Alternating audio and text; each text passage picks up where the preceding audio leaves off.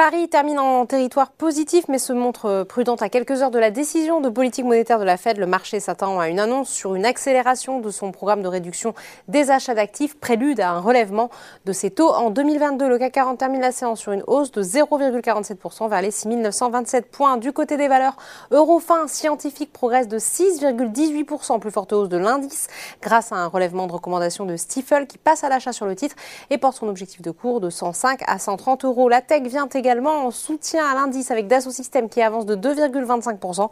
ST Micro est également bien orienté, plus 2,21%.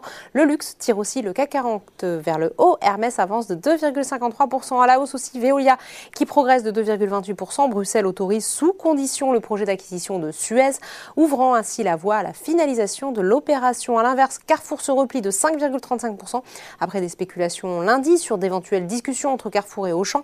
Un porte-parole d'Auchan dément à l'agence Reuters tout contact entre les deux acteurs sur un possible rapprochement. La foncière commerciale Unibail Rodamco Westfield est également toujours dans une mauvaise passe, tout comme l'aéronautique. Airbus recule par exemple de 2,45%. Sur le SBF 120, Trigano profite du feu vert de l'autorité de la concurrence française pour l'acquisition de 70% du capital et des droits de vote des groupes CLC SLC et Loisiréo, Berenberg réitère sa recommandation d'achat et son objectif de cours de 230 euros sur le titre. À l'opposé, Soprasteria Davis, Odo BHF euh, révise à la baisse son objectif de cours et sa prévision de marge en 2021 pour l'entreprise de services numériques.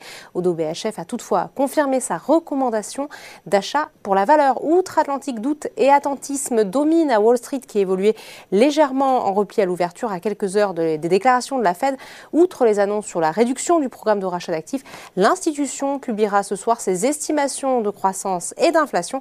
Les investisseurs guetteront évidemment si le terme d'inflation transitoire est toujours utilisé. Voilà, c'est tout pour ce soir. N'oubliez pas, toute l'actualité économique et financière est sur Boursorama.